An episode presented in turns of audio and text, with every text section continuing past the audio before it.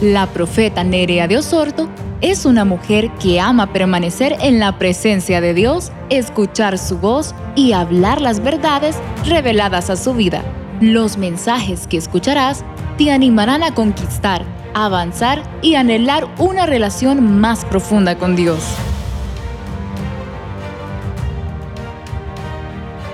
Dios quería llevarlo a una tremenda enseñanza a él, a enseñarle que a partir de ese momento jamás volvería a caminar de la misma manera. Y ahí es donde dice la escritura que el ángel tocó su cadera y lo descoyuntó. Y desde ese momento, yo digo, todo el resto, yo creo que todo el resto de la vida de Jacob cojeaba. Y que cuando él cojeaba, seguro que se tenía que recordar que Dios había tocado su caminar y que nunca más tenía que volver a hacer las cosas como lo hacía antes. Y ahí Dios le cambió su nombre. Entonces, ¿cuántas veces nosotros estamos desesperados, angustiados? Porque oímos el sonido de los caballos, porque oímos el sonido de los carros del enemigo, las malas noticias, todo es adverso a nuestro alrededor. ¿Y cuál es la intención? ¿Cuál es lo primero que viene a nuestras vidas? Una sensación de temor. Y el temor que es inseguridad. Y comienzas a soltar de tu vida aquel estado de seguridad, porque la seguridad produce paz. Cuando estamos ansiosos es porque perdimos la paz. Y si perdimos la paz es porque perdimos la fe. ¿Cuántas veces nos hemos sentido así? Corriendo de un lado a otro, sabiendo que lo único que tenemos que hacer es ir al lugar donde encontraremos nuevamente la paz. Y aunque las circunstancias sigan igual por un tiempo más, no importa, pero yo estoy en un lugar seguro. Yo estoy en un lugar de refugio, mi lugar de refugio. Él es sombra contra el calor. Y solamente cuando, aunque arda la prueba, pero si yo estoy pegada a Él, será sombra para mí. Será un dosel, como dice el profeta Isaías, un dosel de gloria que me va a cubrir contra el turbión. O sea, ¿qué es el turbión? La lluvia tormentosa, los días de prueba. Pero qué terrible es que estés pasando la prueba y no sientas que esté ese dosel sobre tu vida. Y quedamos nosotros, Señor, ¿dónde estás? ¿Por qué me dejaste? Y seguro que el Señor dirá desde atrás, no, yo no te dejé, tú te fuiste. Entonces tenemos que regresar al lugar donde lo dejamos. Porque estamos desesperados. Es que tiene que ser ya. Es que si no es hoy, Señor, tranquilo. Quisiera hoy hablar palabras sabias que broten del corazón de Dios, añadidas a una sabiduría que he alcanzado por mi vivir, por mi experiencia. Aprendí y no de la mejor manera. Estoy aprendiendo y no de la mejor manera. Recuerdo cierto día estábamos en un lugar y me dijo mi esposo, Nerea, ¿qué te pasó? Si vos toda la vida tenés todo listo y preparado. Y yo me reí en mi interior. Pero qué extraño, me dijo, que no tenías un plan B si vos siempre tenés algo. Y yo me reí porque dije, si mi esposo supiera que estoy en el proceso de aprender a no ser más lista que Dios. ¿Cuántos están aquí? ¿A cuántos Dios les estará hablando? ¿Usted cree que era fácil la condición en que estaba Eliseo y su criado? Dice la escritura que estaban sitiada la ciudad. Dice que en otra versión dice estaban cercados. Y la palabra cercar o sitiar significa cortar, estar envueltos, rodearlos, repetir un ciclo. ¿Cuántos de ustedes hoy están sitiados por el enemigo? Se sienten rodeados. Hay sitios que el enemigo ha levantado en contra de nuestras vidas. Yo he experimentado sitios, los he vivido y uno huele uno siente, uno percibe el trotar del enemigo alrededor nuestro. Es como que queremos escapar y no podemos. Pero cuando usted ve que hay dos cosas poderosas que ayudaron al profeta a ver la victoria en un momento de un sitio. Hay momentos que el enemigo va a venir con sitios de enfermedad, con sitios financieros, con sitios de muerte, con sitios de miseria, con sitios de ruina. Un sitio en aquel tiempo espiritualmente era cuando el enemigo ponía su ejército alrededor de esa ciudad, por fuera. Y esa ciudad tenía las puertas cerradas, pero habían sitios que podían durar un año, dos años. La gente, no, la gente que de ese lugar que estaba sitiado ni podía entrar ni podía salir. Pero ese sitio, el propósito del enemigo no era ganarle la guerra de la noche a la mañana, no. Él sabía que pronto vendría un tiempo donde los habitantes de aquella ciudad que estaba sitiada tendrían que salir. Se les terminaría el agua, se les terminaría el, el alimento, ya no tendrían cómo sustentarse. Entonces, de cualquier manera, tendrían que salir de la ciudad. ¿Cuántas veces nos hemos sentido sitiados? El enemigo ha levantado una cerca y es como que no vemos una. Pero el enemigo, así como lo hacía antiguamente, él quiere desesperarte. Él quiere provocarte. Él quiere hacer que salgas corriendo. Él quiere hacer que tú tengas temor. El temor y la duda y la incredulidad caminan de la mano. Y comienzas a pensar, oh, yo creo que me voy a ir para Estados Unidos, ya estoy preparándome el viaje para España, porque no aguantas el sitio, porque no soportas ese sitio. Y cuando el enemigo ve que empiezas a angustiarte, el enemigo sabe que caíste en la presa de él. No es fácil sentirse sitiado, es terrible experimentar los sitios del enemigo. Todos hemos experimentado sitios. El mismo profeta estaba sitiado. El varón de Dios que había escuchado la voz, la voz del enemigo, conociendo cuáles eran sus intenciones, vivió el sitio, experimentó ese sitio. Pero yo encuentro algo en este hombre, que en él habían algunas características o elementos importantes que le ayudaron a ver la victoria en ese sitio. ¿Cuántos están aquí? ¿Y cuántos dirán Dios me está hablando? Yo quiero que le digas a alguien, no corras. Dígale, no corra. El criado estaba angustiado y le dice, ¿qué haremos? O sea, prácticamente le está diciendo, salimos a la carrera. ¿Qué hacemos? Yo sé que a algunos de ustedes no les gusta venir donde mí. Hay algunos de ustedes que cuando están bajo el sitio no les gusta venir donde la pastora. ¿Saben cuándo vienen? Cuando corrieron, se escaparon, se cayeron, se golpearon. Entonces vienen a contar todo lo que hicieron. No me funcionó. Y cuando sale dice, yo sabía que eso era lo que me iba a decir. Este hombre nos muestra una actitud a la cual somos llamados. ¿Sabes qué tenía Eliseo? Reposo. ¿Recuerdas tú que Eliseo era el hombre de la doble porción del Espíritu? Elías era impulsivo, era violento, pero Eliseo que representaba esa nueva generación tenía algo que le faltó a Elías, reposo. Reposo no es que me voy a acostar a dormir y que Dios haga. No, yo voy a hacer lo que me toca hacer. Reposo es cuando yo decido esperar en aquello que Dios va a hacer. Pero esa es la parte que más nos cuesta. Porque nosotros queremos salir de ese sitio ya. Yo oigo gente orar que dice, Señor, te doy tres días. Y si de aquí a tres días no lo haces, pues ahí voy yo. Y creemos que de esa manera le vamos a torcer el brazo a Dios. No, Dios tiene su tiempo. Y el tiempo de Dios es perfecto. Todo es hermoso en el tiempo de Dios. ¿Sabes qué significa reposo? Es tener paz en medio de la circunstancia, en medio de la adversidad. Es la cosa más difícil que nos pueda pasar. Y el lograr alcanzarlo será madurez. Nosotros en medio de la prueba estamos corriendo y andamos agitados de un lado a otro y amamos y hacemos y tocamos puertas. Y hasta cuando ya estamos bien cansados, volvemos al lugar donde debimos haber permanecido todo ese tiempo. Venimos quemados, agitados, heridos, golpeados, resentidos, porque las puertas no se te abrieron. Y regresamos al mismo lugar donde debimos haber estado todo ese tiempo. Y Eliseo eso era lo que tenía. Era un hombre de reposo.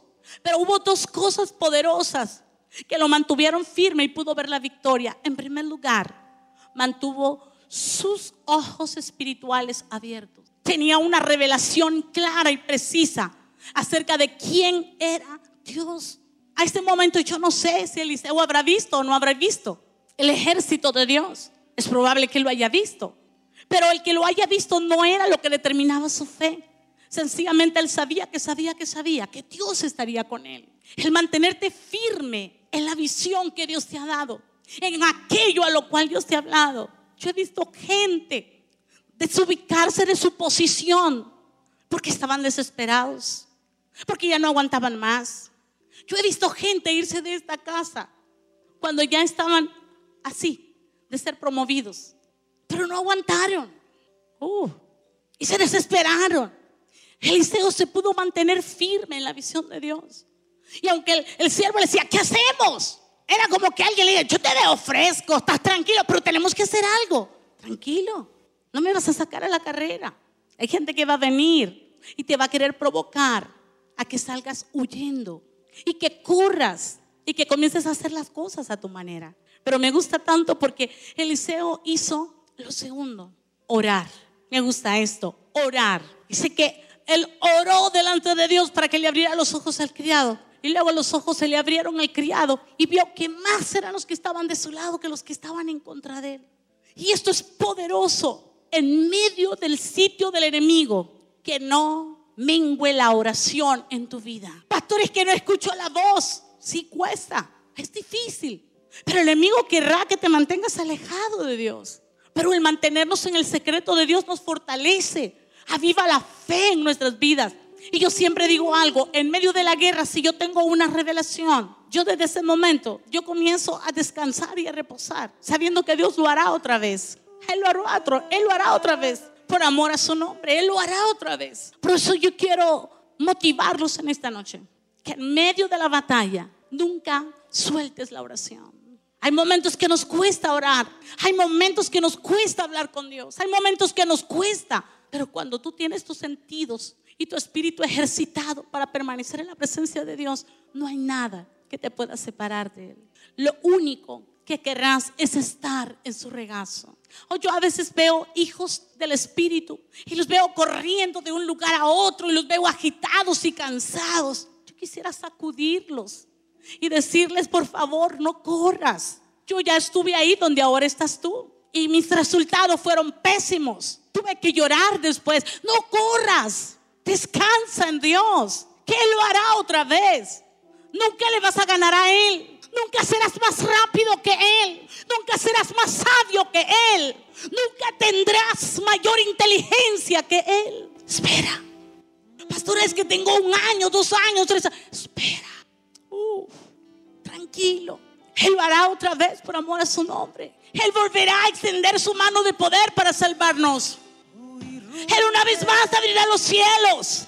Él una vez más cabalgará sobre querubín y vendrá a tu campamento una vez más Él hará que humo salga de su nariz. Él una vez más, una vez más se encenderá en ira en contra de tus enemigos. Pero mantente firme en el lugar donde sabes que está tu victoria. No corras. Cuando corremos, vuelvo a repetirlo, regresamos heridos, empezamos a tocar la puerta de alguien, ¿me puedes ayudar? Y tienes la esperanza que esa persona te va a ayudar y cuando, te, cuando ni siquiera te abre la puerta, casi te tira la, la puerta en las narices, regresas herido, dolido, ay, mi familia, que no le importa mi situación. Dios es el que endurece los corazones. ¿Qué? ¿Qué grosería? No están conscientes de lo que yo estoy viviendo. Dios está en el asunto. Y entonces, ¿cómo regresas al final? Dolido, herido. A ese que tanto le serví, a esa persona como yo me di y ahora que yo estoy pasando por mi prueba, me ha cerrado las puertas. Y el Señor podría decirte, te envié yo. Dice la Biblia que Él es el Dios, se mantiene firme y puertas que Él cierra, no hay quien las abra. Y puertas que Él abre, no hay quien las cierre. No hay quien las cierre, no hay quien las cierre. El profeta dice, oró por él, le dijo, Señor, haz que sus ojos se abran para que vea y esta palabra no solamente tiene que ver con vista, sino que tiene que ver con contemplar, con descubrir, discernir. Es como que el Señor dice, haré que descubras. Haré, haré, dice el Señor, que disiernas quién es el que está de tu lado. Pero ese discernir inevitablemente te va a traer gozo. Yo sé lo que se siente cuando estamos sitiados.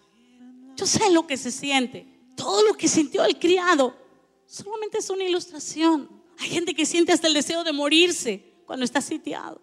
Y volvemos a las mismas palabras, ¿qué haré? Y uno va y le da una palabra de fe y dice, sí, pero ¿qué hago ahorita en este momento? ¿Qué hago con esta situación? Yo no sé. Pastora, pero ¿qué voy a hacer? Yo no sé. Dios hará un milagro. Recuerdo un tiempo, yo he compartido mucho este testimonio, un sitio financiero.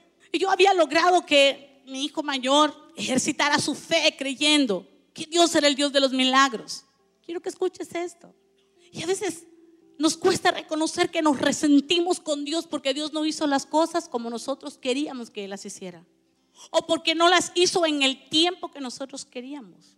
Yo recuerdo que cortaron el, el- el teléfono y yo estaba orando para que Dios me hiciera un milagro y mostrarle a mi hijo que mi Dios al cual yo servía era poderoso. ¿Y sabe qué? No fue así. Me cortaron el agua. ¿Cuántas veces usted ha estado así? Le voy a mostrar a mi familia. Ah, es que le voy... Y pareciera como que vas de mal en peor. Y Dios solamente está diciendo, quieto, reposa, déjame a mí que voy a hacer algo. No fue fácil. Al día siguiente era el primer congreso grande donde yo me iba a presentar. La primer puerta que Dios abría. No tenía luz, no tenía, perdón, teléfono, no tenía agua. Señor, ¿y cómo me voy a bañar al día siguiente? ¿Sabe cuál fue el gran milagro que Dios hizo? Llegó la empleada y dice, fíjese que pasa algo, sí. Hay agua en la pila y no deja. La llave siempre está echando agua. Le dije, pero ¿viste que se llevaron el tubo? Sí. Y estuvimos así por cuatro días. Si era que había quedado agua en el tubo, al primer día se hubiera ido. Y a cada momento que abríamos la llave, ahí había agua. Yo estoy segura que esos días tuvimos agua del cielo. ¿Cómo te podrías sentir? Estás esperando que Dios te haga un milagro. Y ahora ya no vas a esperar un milagro, sino dos milagros. ¿Cuántas veces estamos expectantes? O viene, viene, viene y de repente te viene otro problema. Te revienta otra situación difícil. Ah, ¿cuántos están siendo Eso es un sitio. Eso es un sitio. Al día siguiente yo tenía que ir a predicar. Me levanté temprano, estaba lista en el sofá y le dije, bueno, yo no tengo dinero para moverme. Y como tú me dijiste que ya no quería que anduviera tocándole la puerta a los vecinos, es que yo no voy a ir donde ningún vecino y esperaré en ti. Yo tengo que estar a las 8 allá, yo ya estoy lista. ¿Qué tú vas a hacer? Y de pronto alguien tocó la puerta. Y dice, hermana, ¿ya está lista? Sí, es que quiero honrarla. Dios puso en mi corazón que se fuera conmigo y que yo le pagara el taxi. ¿Qué, qué sería, ¿Qué sería lo más natural en ese momento? ¿Estar enojado con Dios? Dios, yo esperaba otro milagro, me cortaron el agua, ya no voy, ya no sirvo. ¿Sabes qué? Llegué y, y eran las diez y media de la mañana, once de la mañana, y yo no me podía concentrar porque, ¡ay, Dios mío, ¿con qué van a almorzar? ¿Con qué van a almorzar? ¿Con qué van a almorzar? Y oigo la voz literalmente que me dice, tranquila, van a almorzar con espagueti. Si él dijo con eso, dije yo, yo no sé de dónde van a salir, pero él dijo que con eso, con eso van a comer. Ya, tranquila. Sabe que en la noche todos se iban. Nos vemos, adiós. Y le dije, bueno, ¿y qué me vas a dejar aquí? Los que me habían invitado no tuvieron ninguna delicadeza para conmigo. Y me iba a resentir. No. ¿Sabe qué? Creo que la actitud que tomé en esos días aceleró mi milagro. Le dije, Señor, así como me trajiste, así llévame de aquí.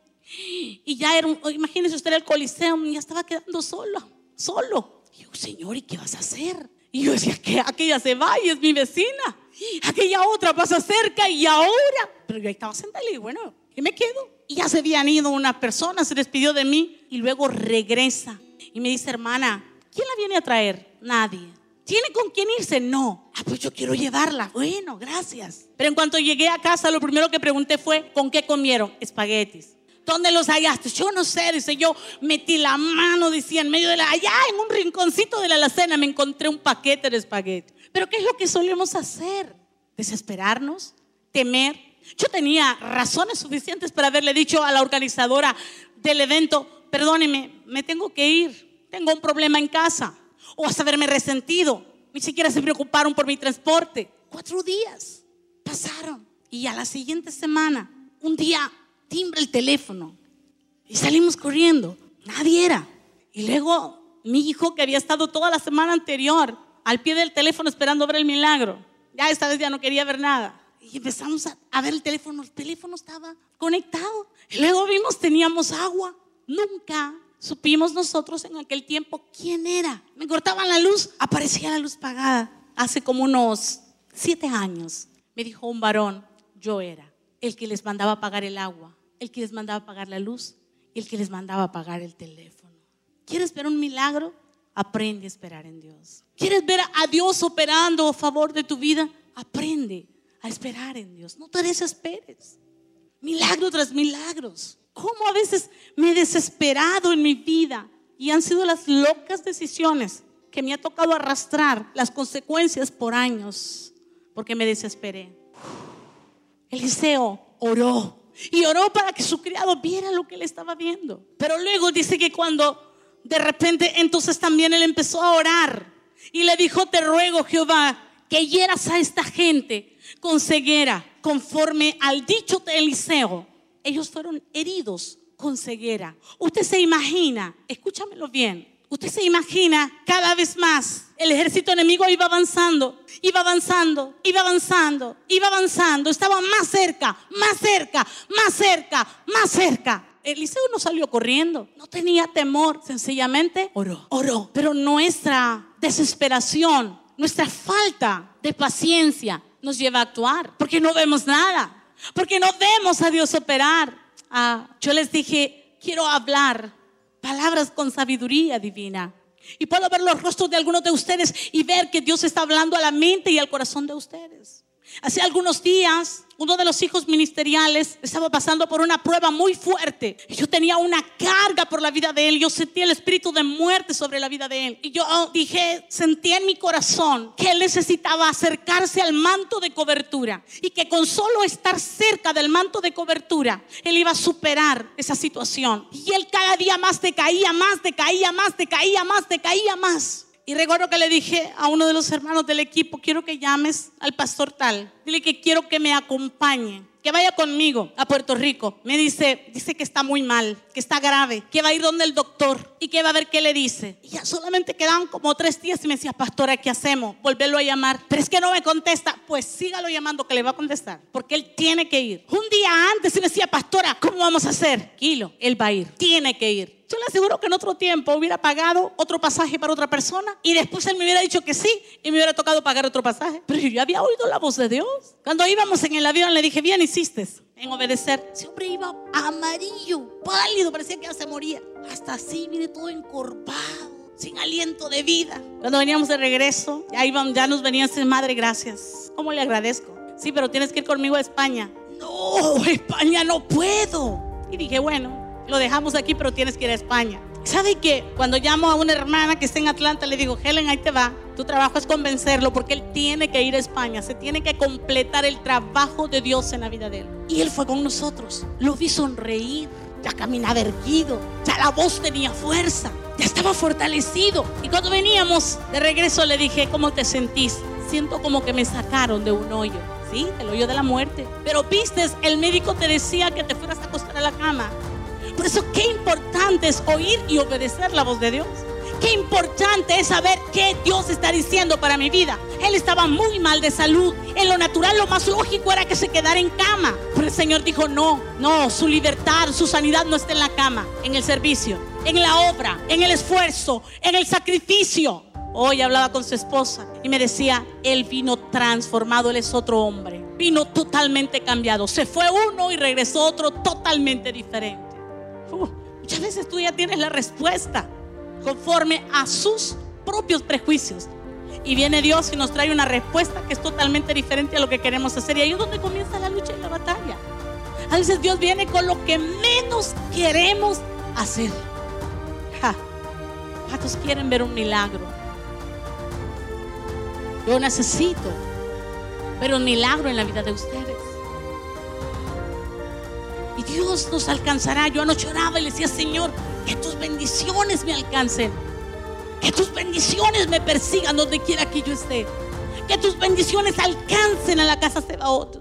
Yo no voy a correr tras de ellas, no, que ellas me alcancen, que ellas me persigan. Yo no voy a ir tras de ellas, yo voy a ir tras de tu voz, tras de tu presencia, tras de tu consejo. Buscaré desesperadamente tu consejo, buscaré desesperadamente el conectarme con tus pensamientos. Y entonces las bendiciones me seguirán, las bendiciones irán tras de mí tal vez en el lugar más oscuro, donde menos yo espero, pero allí Él me bendecirá. En el lugar donde yo no quiero estar, ahí sus bendiciones me alcanzará. Más importante es que yo esté en el lugar correcto, que yo esté en el tiempo correcto. Y algunas veces voy a correr y voy a avanzar contra la corriente. Pero si Él me dice que lo haga de esa manera, yo lo voy a hacer. Porque allí es cuando Dios opera en tu obediencia. No digo que no, no tengamos temor. Claro que sí.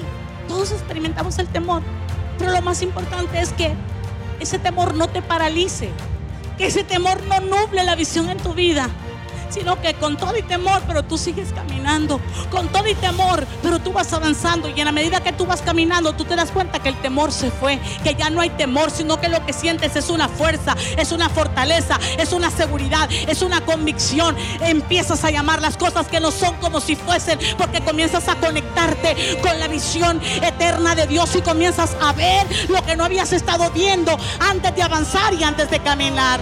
Oh.